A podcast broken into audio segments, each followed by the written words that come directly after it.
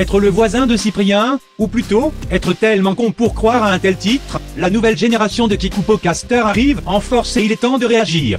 Intro.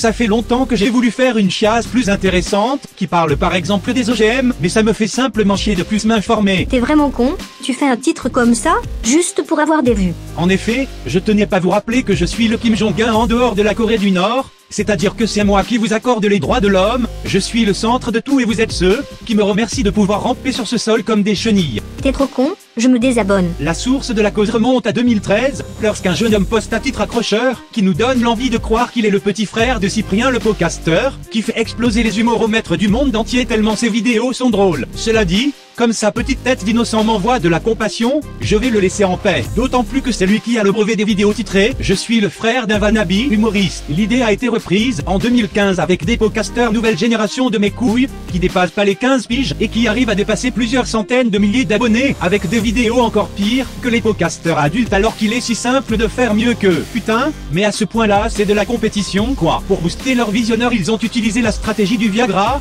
c'est-à-dire que même si leurs vidéos sont tachées ils feront une masse de vues grâce au titre. Je suis désolé mais en mettant des titres mensongers pareils, c'est obligé que le youtubeur creuse la tombe de sa réputation. C'est juste logique. Et que répond la logique à ça?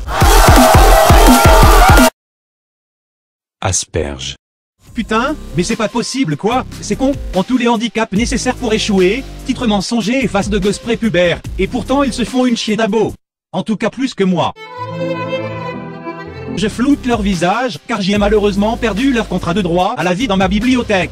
Mais voici en quoi se résume plus ou moins leur vidéo. Salut, chers abonnés, aujourd'hui ça va sucer sec avec ma copine, puisqu'on va faire le Jelly Belly Challenge. Avant tout, sachez que nous ne faisons pas seulement des vidéos sans intérêt dans notre vie, car nous faisons aussi du ski.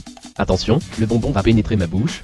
Oh là là c'est dégueulasse, abonnez-vous si vous êtes pas raciste. Un deuxième exemple, Salut, j'ai 14 ans, et mon père aime bien les miniatures que je fais. putain, mais ce gosse ne fait pas plus de 14 ans et veut attirer des rejets sur sa vidéo. Ses parents l'ont élevé dans un refuge de hippie ou quoi? Je vous rassure, je ne suis pas homophobe même si vous êtes tous des PD, mais il y a quand même des limites dans le comportement, on s'éloigne encore du sujet.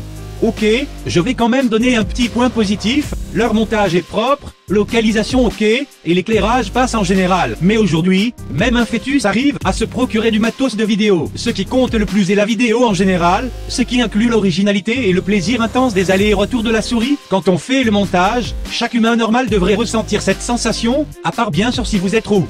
Je veux dire par là, que même en nettoyant mon foutre sur du PQ, c'est plus créatif que leurs vidéos. Alors, pour les plus jeunes, qui ne savent pas ce qu'est le foutre, En gros, c'est du je t'aime en gelée. Bon, assez parlé d'amour. En bref, ce que je veux dire, c'est qu'il faut profiter de votre notoriété pour créer un nouvel concept non mainstream et par la suite être fier de vos créations originaux bordel. Différenciez-vous des autres. Par exemple, Hugo Posey, un gars dont je ne supporte ni sa tête ni son comportement. Eh bien, je trouve qu'il se fait bien chier au niveau du montage vidéo et c'est un bon point. Il faut juste encore qu'il arrête de surjouer comme l'autre con de Squeezie et muet. Et peut-être que je m'abonnerai un jour à sa chaîne. Vidéaste populaire à contenu médicor. L'heure est venue pour réagir. Il n'est jamais trop tard. La dernière chose à vous dire c'est Tous ceux qui veulent changer le monde. Oh bordel mais fermez là, vous vous êtes cru sur la chaîne de Enjoy Phoenix ou quoi? La conclusion est simplement que Psychosos c'est le meilleur et tous les autres sont des bébés.